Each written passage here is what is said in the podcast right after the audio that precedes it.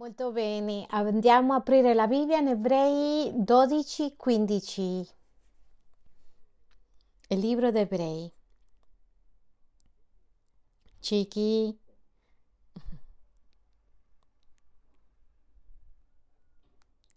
Molto bene, io lo sto leggendo nella nuova traduzione vivente, ma puoi leggere in quella che ti piace di più. Ebrei 12, 15 al 17. E dice così vigilando bene che nessuno resti privo della grazia di Dio. Qui parla delle relazioni personali. Nessuno resti privo della grazia di Dio. Che nessuna radice velenosa venga fuori a darvi molestia e molti di voi ne siano contagiati. In questo versetto io credo che Carlo ci ha spiegato così bene sulla grazia che non possiamo aggiungere più che Amen, siamo d'accordo? In questo versetto c'è un'avvertenza, un avviso. Dice fate attenzione che la grazia lì è come un buffet. Vi ricordate quando siamo andati a Israele? La grazia e tutte le colazioni che abbiamo mangiato, come che eravamo molto molto poveri e hai bisogno di mangiare molto. Sono lì, la grazia è lì. Non c'è un limite. Ma qui dice attenti, avete cura. Non mi sono messi gli occhiali, eh? E dice, metti un requisito qua. Prendersi cura uno l'uno dell'altro. E poi continua a dire e che nessuno sia fornicatore o profano come Esaù Dice quando io lascio che l'amarezza venga e, e metta il disordine, non solo riguarda a me, sino che inevitabilmente colpisce gli altri. E continuiamo a leggere. E quel versetto 16. E che nessuno sia fornicatore o profano come Saul, che per una sola pietanza vedete la sua primogenitura. Infatti sapete che anche più tardi, quando volle ereditare la benedizione, fu respinto, sebbene la richiede con lacrime perché non ci fu avvedimento. Io sempre parlo come che sono versetti uniti. La grazia è un concetto meraviglioso, ci piace. Poche volte cantiamo sul giudizio di Dio. Avete sentito la, una canzone del giudizio di Dio? Non è bello, non è bello cantare sul giudizio di Dio. Nessuno canta i peccatori moriranno, i peccatori moriranno. No, non sono concetti belli, gentili. Le canzoni devono essere gentili. Non c'è cosa più gentile che l'amore di Dio, la grazia di Dio. Sono un peccatore, sono stato perdonato, vero? Ma in questa lettera ci dà una chiave di come puoi non raggiungere questa grazia e ha a che fare con il rapporto con gli altri, con l'amarezza. Allora, cos'è l'amarezza? Andiamo a analizzare un pochettino. Microfono aperto, open mic. Cos'è l'amarezza? Una grande frustrazione. Quando qualcuno dice ah, è amareggiato proprio, di cattivo umore. Cattivo umore, sì, a volte una persona può avere un, un motivo per essere di cattivo umore. Quando uno è amareggiato è quando ha cattivo umore, ma senza motivo. Buongiorno, eh, tu! Eh, gente che risponde di un modo extra a concetti di base. Avete visto queste persone, queste persone che guidano amareggiate? Succede questo in Inghilterra? Che la gente entra nella macchina. Io gli dicevo per scherzo a Davide, a me quando io guido soltanto mi dispiace, mi infastidiscono due tipi di persone la gente che ha fretta quando io sono tranquillo, vado tranquillo, piano piano, e mi, mi fastidisce la gente che va in fretta quando io non ho fretta. Qualcuno si identifica con me, io vado nella macchina, sono uscito puntuale e mi, mi dà rabbia quando quello di dietro mi, mi suona e vuole saltare, vuole accelerare. E quando io vado tranquillo e l'altro va in fretta proprio. L'amarezza, la Bibbia ci spiega che questa radice d'amarezza ti può allontanare da Dio, che smetti di raggiungere la grazia, ma fa un esempio e mette una persona come esempio. Chi mette come esempio? A Esaù. Chi era Esaù? Continuiamo con il microfono aperto. Chi era Esaù? Parliamo senza paura, eh? Il fratello di Giacobbe, il figlio di... il nipote di... Questo tipo, questo ragazzo viene da buona famiglia, se tuo nonno è Abramo, è l'unico che poteva dire con proprietà assoluta il padre Abramo, il suo nonno era Abramo. Per metterci questo esempio chiaro, viene da una famiglia di fede. È venuto, se noi un giorno ricordiamo le storie di Abramo, come è stato il suo padre, sua madre, come è uscito la terra che non conosceva, è andato a, consegnare il suo padre Isaac in sacrificio. Quante volte hanno detto queste storie? Quante volte hanno raccontato queste storie in casa?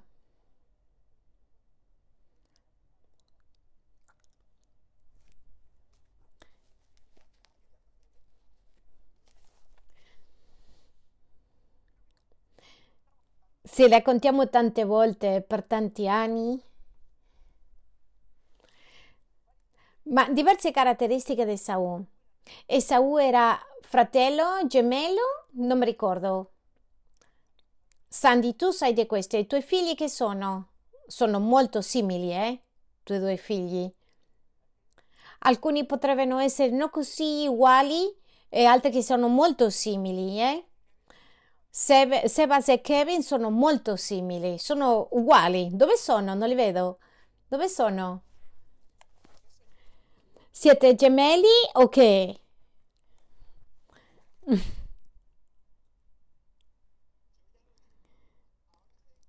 Adesso posso, posso sapere chi è chi per la pettinatura. Ma prima, quando erano più piccoli, piaceva, eh? Adesso posso differenziare per la fidanzata. Spero tanto che la sua fidanzata sappia differenziarli. Andiamo a leggere, andiamo a leggere questo testo in Genesi 25.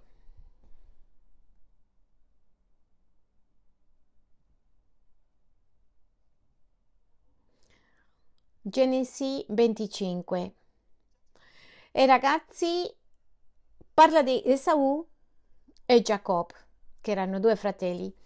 E i due bambini crebero. Esaù divenne un esperto cacciatore, un uomo di campagna e Giacobbe un uomo tranquillo che se ne stava nelle tende. Isacco amava Esaù perché la, caccia, la cacciagione era di suo gusto.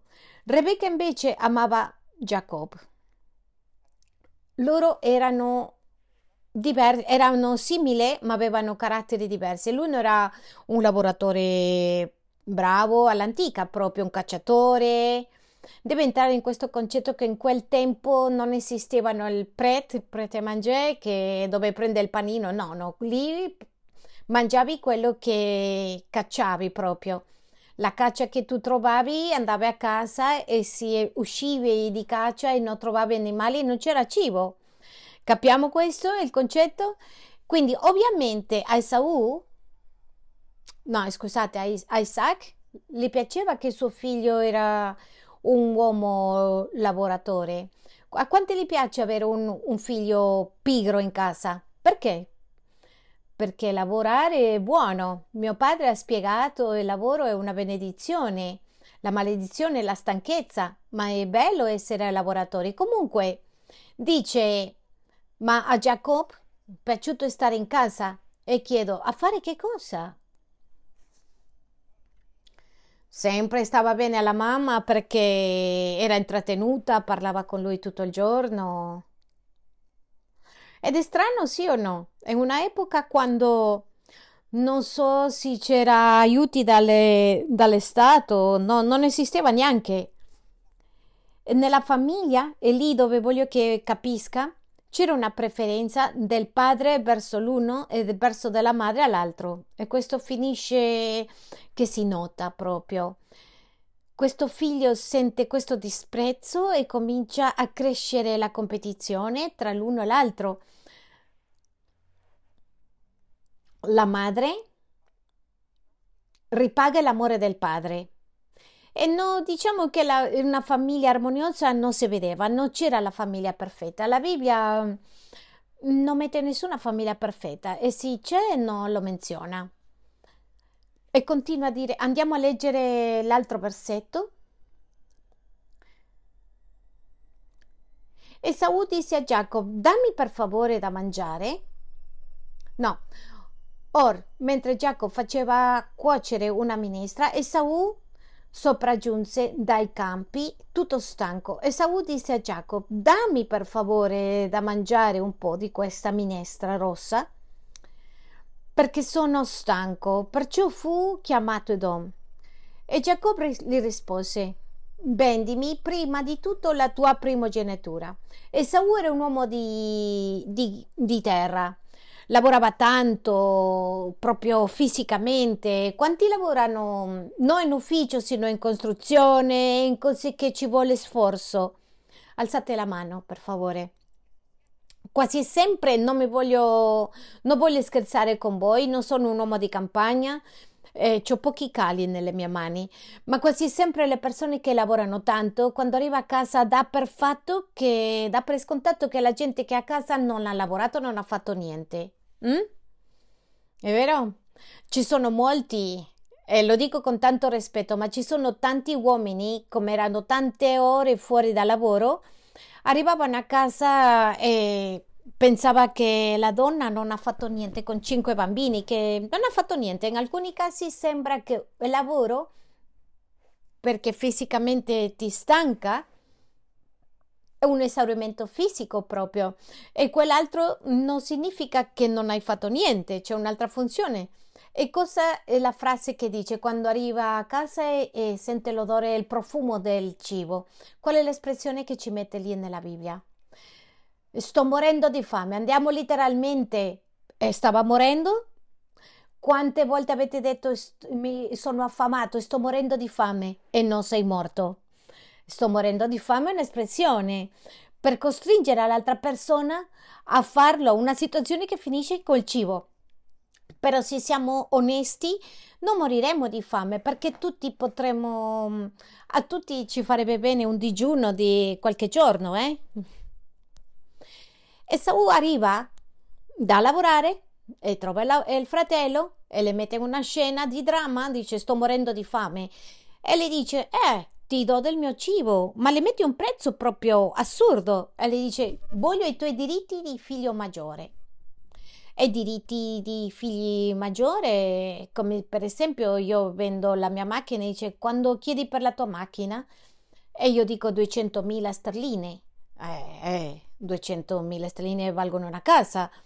Pagheresti per una, un immobile di un altro tipo, non pagheresti questi soldi per una macchina a meno che sia molto milionario e stai vendendo un, una macchina proprio carissima. Questi diritti di figlio maggiore era molto alto perché in quella cultura era, era essere primogenito era molto importante, significa l'eredità, l'autorità, c'era troppo troppa, troppa un, un elenco di vantaggi proprio su questo. Era un privilegio essere il figlio maggiore. E quindi a questa proposta fraudolenta, la risposta è nel 32, dice Saul. Questo insiste eh? e dice, ecco, io sto morendo, a che mi serve pre- la primogenitura? Jacob disse, prima giurami giuramelo. E Saul glielo giurò e vendette la sua primogenitura a Giacobbe. Allora Giacobbe diede a Saul del pane e della minestra di lenticchie e li mangiò e beve. Poi si alzò e se ne andò. Fu in questo modo che Saul disprezzò la primogenitura. In questa storia che si mette ad esempio in ebrei che cos'è l'amarezza. e ci sono tanti dettagli.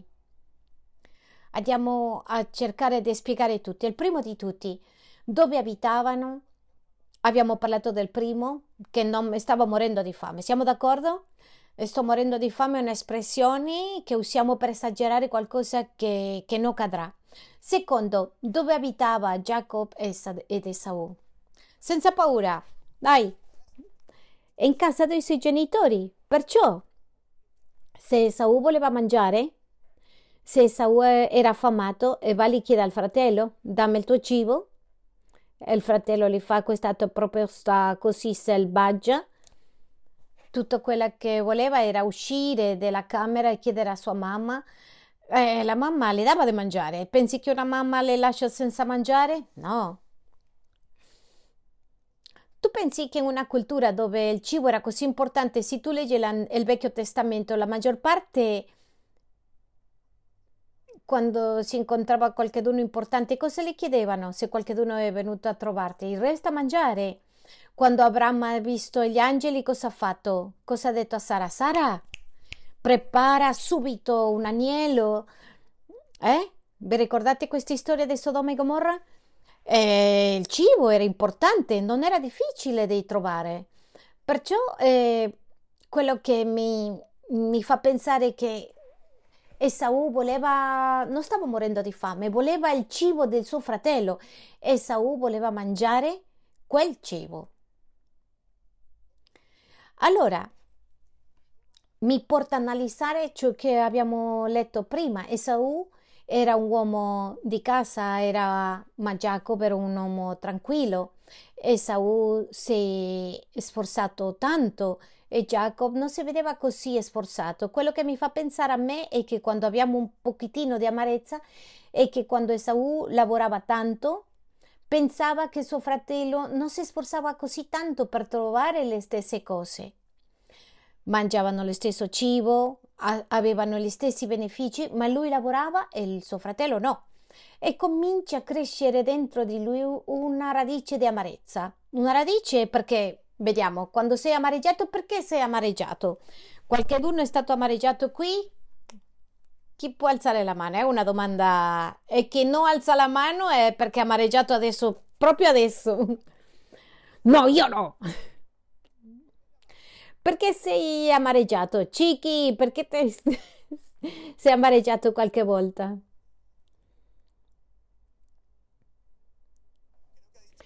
Credo che ha detto il nome di sua moglie. Voglio pensare di no, eh?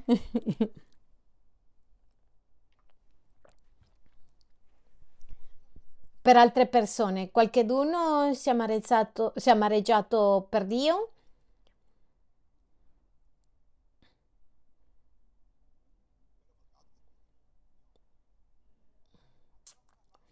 Perché ha risposto Dio agli altri, vero? Togliamoci le maschere.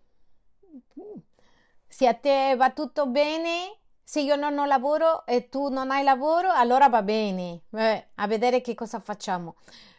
Ma se a me va male, a te va bene? Mm. Che io non trovo una fidanzata e tu neanche. Va bene, no? Eh, stiamo parlando della stessa cosa, sì o no? Quindi le nostre domande a Dio è perché Dio è stato buono con l'altro, non perché Dio è buono. Quindi l'amarezza è direttamente legato al nostro rapporto con i nostri fratelli. Parliamoci chiaro tu non sei amareggiato perché, perché Cristiano Ronaldo è, è, miliardario, è una sciocchezza proprio, è, è uguale. Tu vivi con 200 sterline al mese e va bene, ti allunghi con questo, non ti fai avanzare.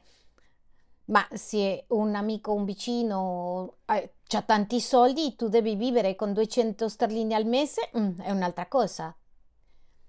Quando andiamo al testo d'Ebrei, dici avete cura di uno con l'altro.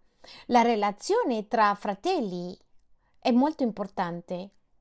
La relazione tra fratelli ti può portare a perdere la grazia di Dio. Andiamo? Torniamo alla storia di Saul. Quante lenticchie poteva mandare, mangiare Saul? Allora, Se vas tu in tuoi bei tempi, adesso no, eh? Se vede che Giuliana ha lavorato lì, se vede la mano di Giuliana lì. Tu quando tu eri nei bei tempi, quanti di piatti di sancocio eh, potevi mangiare? Hai mangiato? Due e mezzo? Tre? Mm? Com'era il sancocio oggi? Era buono? Ah, lì. Eravamo qui seduti? Sei stato tu, Bix, che si lamentava del sancocio? Ti sei lamentato o no? Hai detto il sancocio stava bene, ma dopo due ore mi viene fame. E sto, e sto dicendo bugie e lì eri seduto, eh? Hai detto tre ore, scusa, è vero. Quante lenticchie ha potuto mangiare Esaù? Tutta la, la, la pentola. Ed Esaù è uscito? Qualche volta si è andato a un buffet e avete mangiato più dello giusto? Che avete aperto il, la cerniera del pantalone un pochettino e sei uscito dicendo non mangio fino a domani e dopo quattro ore ci avevi un sandwich che hai detto mm, non lo so che cosa è successo, ho mangiato tanto ma ancora ho un pochettino di fame? Sapete di che cosa parlo, no? Troppo cibo? Arriviamo al punto. Tanto cibo. Lui, anche se mangiava tanto Esaù, fra un po' aveva fame due ore, tre ore, cinque ore, venti minuti, tre ore.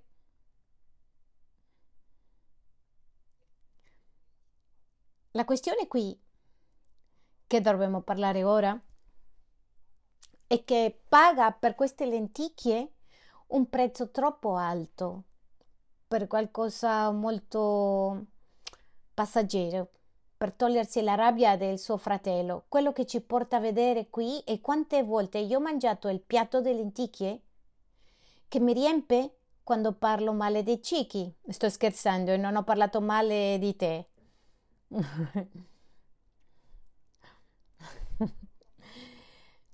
A me Cicchi mi è molto simpatico. Se parliamo di Darwin, eh, dove Darwin? Eh.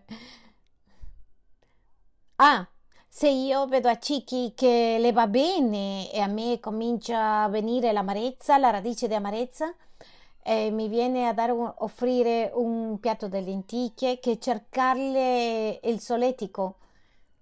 Le lenticchie riempono, eh?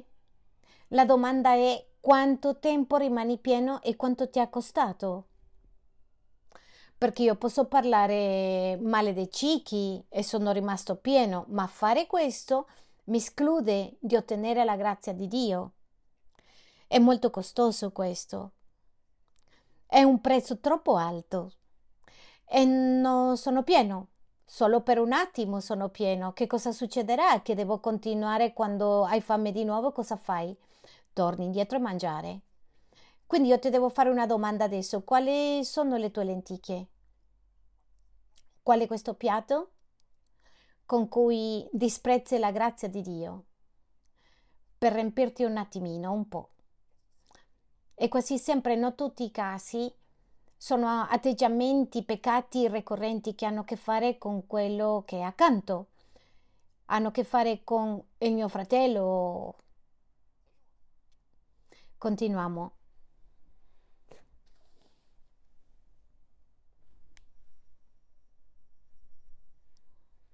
Ricordate Fessini e l'Antico Testamento, se vedete l'Antico Testamento, sono storie familiari, storie di Adamo e Eva.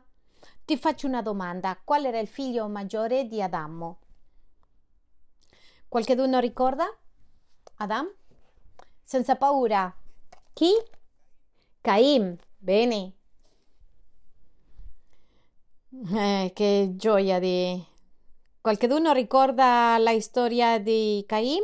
Genesi 4? Del 4 all'8.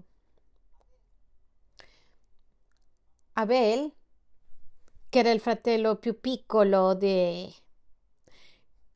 il più piccolo, non aveva i diritti del figlio maggiore. Abel offrì anche egli primogenite del suo greghe e del loro grasso il Signore guardò con favore Abel e la sua offerta, ma non guardò con favore Caino e la sua offerta. Caino ne fu molto irritato e il suo viso era abbattuto.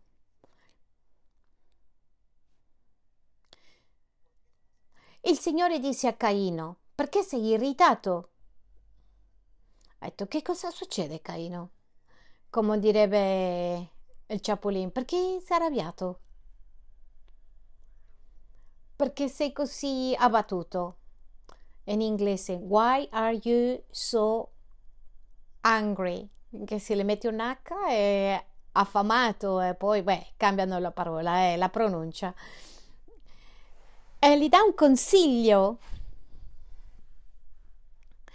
E perché hai il volto abbattuto? Se agisci bene, non realizzerai il volto, ma se agisci male, il peccato sta espiandoti la, alla porta e i suoi desideri sono rivolti contro di te. Ma tu dominalo. Un giorno Caino parlava con suo fratello Abele e, trovandosi nei campi, Caino si avventò contro Abel, suo fratello, e lo uccise. Che cosa l'aveva fatto? Abel a Cain.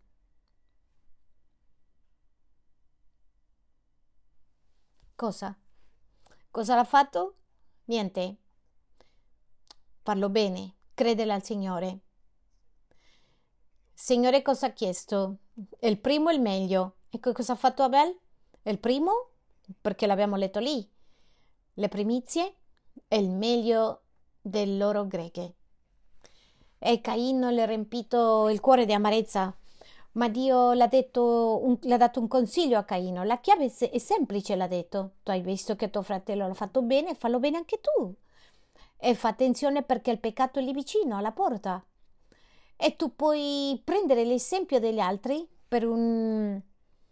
L'esempio della gente che va bene, che sta bene, fa bene, o per eh, amareggiarti, e quindi per mettere un punto ancora, e con questo andiamo a leggere l'ultimo testo.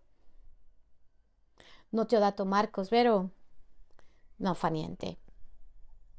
Qualcheduno ricorda, ha sentito parlare della storia del flusso sanguigno che era tanti anni malata?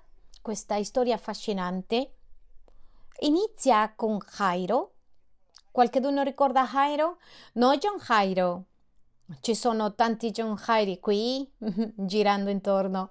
Chi era Jairo? Eh, un ragazzo importante. Era qualcuno rispettato. Era una persona che inoltre la Bibbia dice che era generoso a dare limosina e agli ebrei era simpatico, anche se era qualcuno importante, era preoccupato da loro per i loro eh, bisogni. E aveva un problema, suo figlio stava morendo, ma c'è una notizia, è che Gesù guariva la gente, un bel combo, eh? Quindi Jairo va da Gesù e le dice mia figlia sta morendo, le dice andiamo a vedere a tua figlia e in mezzo di questo passaggio attraverso una folla. E questa folla di quante persone? Non lo so, eh, numero non lo so, ma eh, passava di questa folla dove non si attraversava velocemente. E in mezzo di questa strada Gesù le dice: Qualcuno mi ha toccato. E i discepoli dicono: eh, Qualcuno no. Eh, il mondo intero ti ha toccato. Sei stati nella metropolitana un'ora punta, proprio chi mi ha toccato? Beh. Tutti. E Gesù rimane così e dice e calma tutto.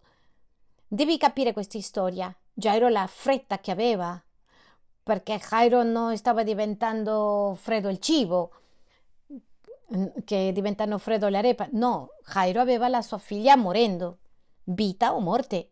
E Gesù guardando chi mi ha toccato. E i discepoli affrettando Gesù. Tutto il mondo ti ha toccato, maestro. Gesù dice: No, no, no, no, chi mi ha toccato? E ogni secondo che passava erano tre anni di vita di Jairo, perché aveva sua figlia malata in casa. E all'improvviso dice eh, che è uscito da me il mio potere. La Bibbia ci racconta che, che questa donna era sopraffatta e racconta la sua storia. C'è una persona che, che dice racconta tutta la sua storia. Questo è pericoloso perché lei, lei, femminino, racconta tutta la sua storia. Mm. Quanto ha durato? Sì o no? Che le donne danno tutti i dettagli, più dettagli de- dell'uomo. No. Cara, com'è andata, com'è andata bene il viaggio? Eh, ti, eh, eh, con chi sei seduto, com'è andato, com'era questo. Passi tre giorni fuori di casa, tre giorni a raccontare quanto tempo dovevo raccontare la sua storia, ma non voleva raccontare, eh no, è uno scherzo, doveva raccontare la storia perché doveva giustificare perché appena peccato, perché lei aveva un flusso di sangue, la legge diceva che le persone con flusso di sangue non potevano lasciare del campo e lei non soltanto ha lasciato il campo, sino che era in mezzo della folla e probabilmente avrebbe toccato a più persone che resi impure davanti a Dio e questa gente era un pochettino farisei, ipocrita e quindi ha dovuto spiegarsi. Non è che racconta tutta la storia eh, per niente, aveva bisogno, non mi capite male, eh, aveva bisogno di... perché ha rotto una regola, ogni persona che aveva flusso di sangue, sia mm, per la mestruazione, per qualsiasi problema, deve andare fuori, purificarti e leprosi Dovevano annunciare tutto il tempo che erano leprosi, così nessuno si avvicina. E lei, entrata in mezzo della folla, aveva toccato a tradimento a Gesù. Quindi lei le spiega tutta la sua storia a Gesù. Da 12 anni ho questo flusso di sangue, ho perso tutti i miei soldi, tutta la mia illusione, eccetera, eccetera. Comincia a raccontare la sua vita perché qualcuno mi guarisca questa malattia e non è in grado. E io me la immagino emozionata proprio, immagino come raccontava, non come le stiamo dicendo, sino che aveva sofferto tanto. E in quel momento, quando lei finisce da raccontare, le dice: Sei guarita e sei perdonato il tuo peccato? È stato il tempo sufficiente perché la figlia di Lazzaro è stata morta. E non disturbare più al maestro, hanno detto perché? Perché pensi che tu pensi che Gesù non sapeva che la figlia stava morendo, che aveva poco tempo? Pensi che era forse necessario avere questa conversazione? Era necessario per Lazzaro. Ma per Jairo, adesso sto mischiando storie. Perché? Perché io credo, e questa è un'opinione personale, che Dio vuole benedirti, ma molte volte prima di benedirti benedici a quelli che hai vicino, per vedere il tuo cuore, per vedere come reagisci alla gentilezza di Dio che hai avanti, per vedere come reagisci a cosa la tua offerta non sia accettata e quella del tuo fratello sì. Cosa succede? Torno a Esaù? E io immagino Esaù dicendo è che questo mascalzone, questo non lavora, è qui tutto il giorno. E poi e quindi tu vedi come l'altro va bene, ma tu lo conosci qualche peccato o atteggiamento, conosci qualcosa che non è molto corretto e inizi a, a discutere la bontà di Dio nella vita degli altri. È successo o no? E cominci a chiederti, ma perché se io so che sei, che lo so, quello che so? E certo, eh? Succede. E questo cosa inizia a crescere? Una radice di amarezza. E Caino probabilmente ha incontrato Abel, conosceva Abel e non era così perfetto come lo dice qua la Bibbia. Forse Cain, Abel ha sentito al Signore, ha obbedito, ma non, non era perfetto. C'è qualcuno perfetto qui? No. Sicuramente Abel ha detto qualche bugia. Una persona come tu, come io, soggetti a passioni, a, a ha peccati. Il punto di questa faccenda è che la Bibbia ci insegna che le relazioni o come io mi relaziono con gli altri, con le carenze e con le loro benedizioni, determinano il mio posto davanti al Signore. Quindi è l'ultimo, è l'ultimo versetto che voglio leggere, è Giovanni 13. Andiamo subito a Giovanni 13. Un attimo, Vangelo 13 dal 34. Oggi che cosa c'è da mangiare? Una grillata? Versetto 34. Questo momento è spettacolare eh?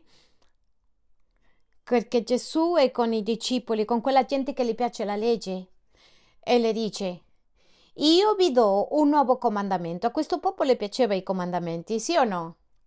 Uno nuovo è finalmente. Da Moise non abbiamo nessun altro comandamento nuovo. A vedere se questo va bene. Eh?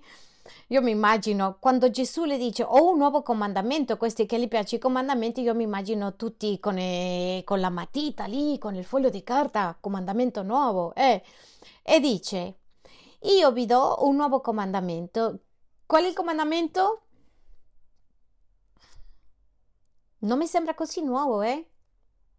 Soprattutto perché Gesù tempo prima l'ha chiesto come era assunto la legge. Amerai, amerai a Dio sopra tutte le cose e poi? Primo comandamento è? Il secondo? Come? Ho do un nuovo comandamento, dice Gesù, che vi amate gli uni gli altri, ma qui arriva la chiave, come io vi ho amati. Il primo comandamento, secondo comandamento o il primo che Dio ci ha dato tra noi e amerai al tuo prossimo come a te stesso. E Gesù dice no, perché tu non ti ami tanto come credi. Amerai al tuo prossimo come io ho amato. C'è un cambiamento lì o no? Qual è il cambiamento? Che Gesù il 34, leggiamo il 34, bene. Mm.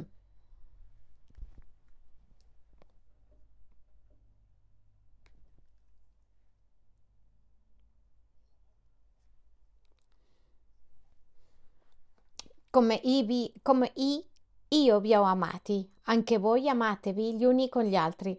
Da questo conosceranno tutti che siete miei discepoli, se avete amore gli uni per gli altri. Come ci ha amato Gesù? Qui vi arriva la domanda. Vai. Microfono aperto. Senza paura.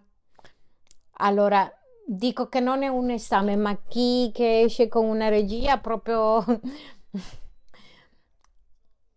avevano detto incondizionato. Chi ha detto? Ho sentito una voce di là? Incondizionato, ok. Gentiluomo di là, ok. Che altro? Senza misura? Che altro? Amore eterno. Agape. Tradotta dal greco allo spagnolo? Un amore fedele. Ma guarda come ci ha amato Gesù. Dice che ci ha amato da tal modo che all'essere Dio ha preso forma di uomo per camminare come noi e capirci e metterci. Questo testo che stiamo leggendo viene preceduto da Gesù lavando i piedi ai discepoli. E io capisco che lì Gesù ci sta dicendo, per poter veramente amare a qualcuno hai bisogno camminare con lui. Hai bisogno di amare come io ho amato. Gesù ha, poteva salvarci da qualsiasi modo, ma ha deciso di camminare con noi, capire le nostre passioni, essere al nostro livello. Ha smesso di essere Dio è diventato uomo, ha camminato con noi. Che bisogno aveva Gesù di essere nell'Oriente Mezzo in agosto, passeggiando fra i farisei? Pensi che non c'è un altro migliore clima in un altro posto? Poteva scegliere una città un pochettino più piacevole che Galilea? Vi ricordate il mare di Galilea come su di lì? Noi ci divertiamo, ma andiamo all'hotel e doccia, eh? perché si, scom- si scomoda proprio, si mette a disagio per insegnarci. Allora, per esempio, io un anno fa mi sono messo sulle biciclette. Penso che Alvaro gli piace le bici, no? Ma con leggings, con... Io ricordo che sempre sono stato di quelli che criticavo i ciclisti. Dicevo, perché indossano questi vestiti? È la prima cosa che tu dici, ah, perché stretto? Perché? Qual è il motivo? Ma poi un'altra cosa che dice, perché si prendono tutta la strada? Qui non lo so se succede, ma per arrivare alla chiesa di Madrid siamo in un'autostrada affollata di ciclisti, adesso in questo tempo di più. E non vanno uno uno, umili a, a lato proprio, no, no, vanno di tre in tre che chiacchierano e tu dici ma perché? Fino al giorno che sono salito su una bici e mi sono reso conto di due cose, che questo abito è più importante di quello che pensi, perché mm, c'è come un, un cuscino, perché essere seduto per tanto tempo non è facile. Poi vanno di due in due, giustamente, precisamente per farsi vedere, che in modo che tu lo vedi, che non vai così veloci e so, si vedi soltanto uno, le passi come si nulla. E la maggior parte degli incidenti quando tu non li vedi. Sai quando mi sono reso conto di questo? Quando sono salito sulla bici, quando sono andato per il cammino dove loro passeggiavano. Adesso li vedo lì nella fattoria e li vedo...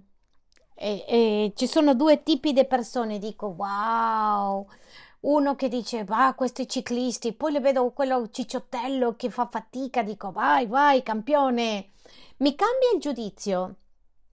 Io ero una delle persone che vedevo le persone con gli animali, dicevo a questa persona, mamma mia. Adesso ho un animaletto domestico e continuo a pensare sempre nel questo, in questo animale domestico e capisco le persone che amano i, quelli cagnolini perché adesso ho un cagnolino e che le, li voglio tanto bene. Solo lo capisco adesso. Perché Gesù deve scendere e mettersi come esempio? Perché sta dicendo l'unico modo che capirai è, è quando sei vicino a questa persona, conoscere la strada, perché è facile giudicare da lontano, è facile essere duro con la storia dell'altro. È molto facile, è molto facile criticare a tutti. Ma siamo bravi a criticare, vero? Ecco perché è così importante la Chiesa, la, la, la comunità, camminare insieme. Però, quando cammini con qualcuno, corre il rischio che cresca in te una radice di amarezza. Se non capisci che camminare con la gente è il ministero che Dio ci ha dato, il trattarci bene l'uno con l'altro, essere benevoli e amarci, perché così il mondo creda, ma anche per raggiungere io la grazia di Dio, per ottenere miracoli per la mia vita, ho bisogno. Io non lo so, adesso chiedo alla gente, eh?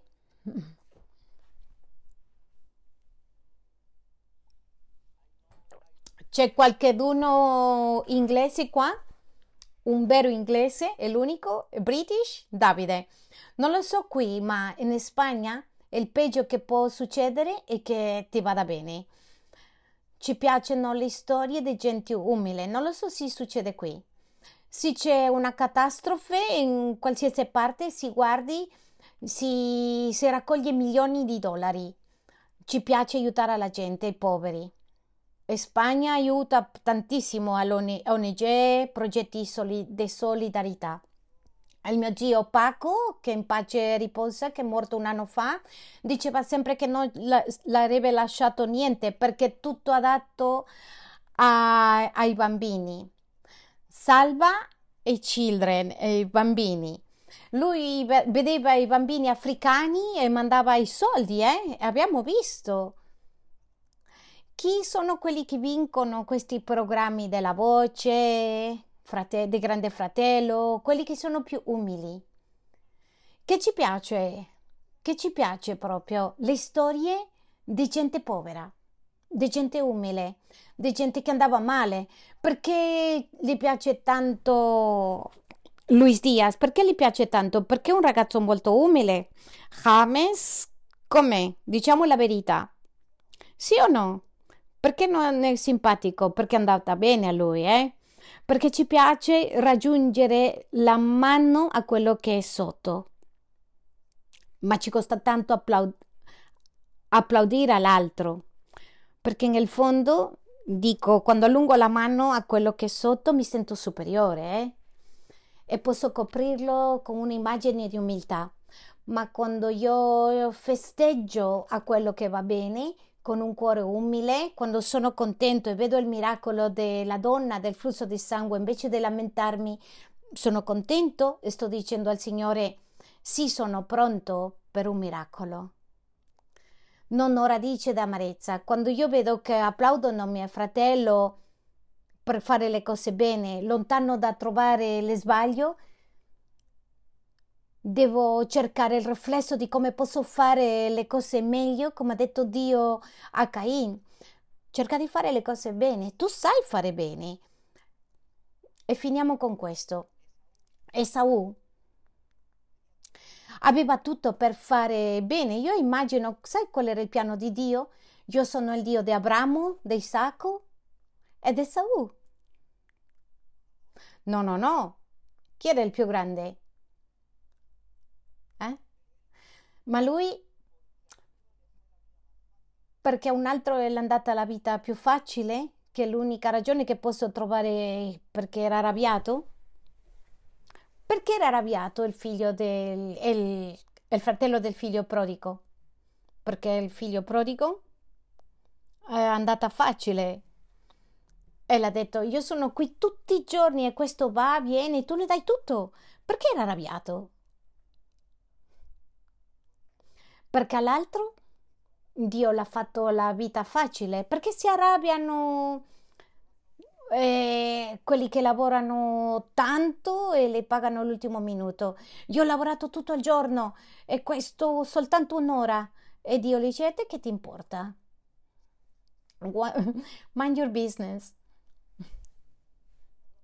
Ora la domanda che ti faccio è così chiudiamo. Come reagisci alle benedizioni degli altri. Qual è il tuo rapporto con i fratelli della pace? Quante lenticchie ti sei mangiato nell'ultimo anno? Parlando male dell'uno, cercando di giudicare l'altro. Se tu stai cercando i difetti alle persone, stai colpendo. Un'altra cosa è che ti trovi, ma la Bibbia dice che cerca trova e chi non cerca, me non trova. E come mamma non trovo qualcosa, mamma non trovo. Mamma comincia a cercare. Io sono sicuro che il Signore ha tante benedizioni per ogni persona, per ogni famiglia come Chiesa. La grazia di Dio è immeritata, la grazia di Dio è qualcosa, è un dono, un regalo.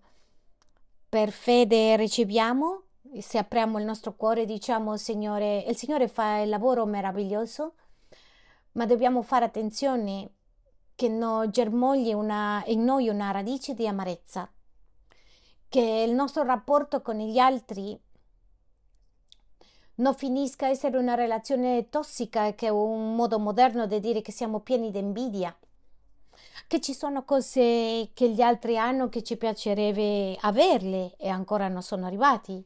E invece di dire se Dio ha potuto fare a lui, lo farà con me, cerchiamo come scaricarlo e farlo scendere a lui qua.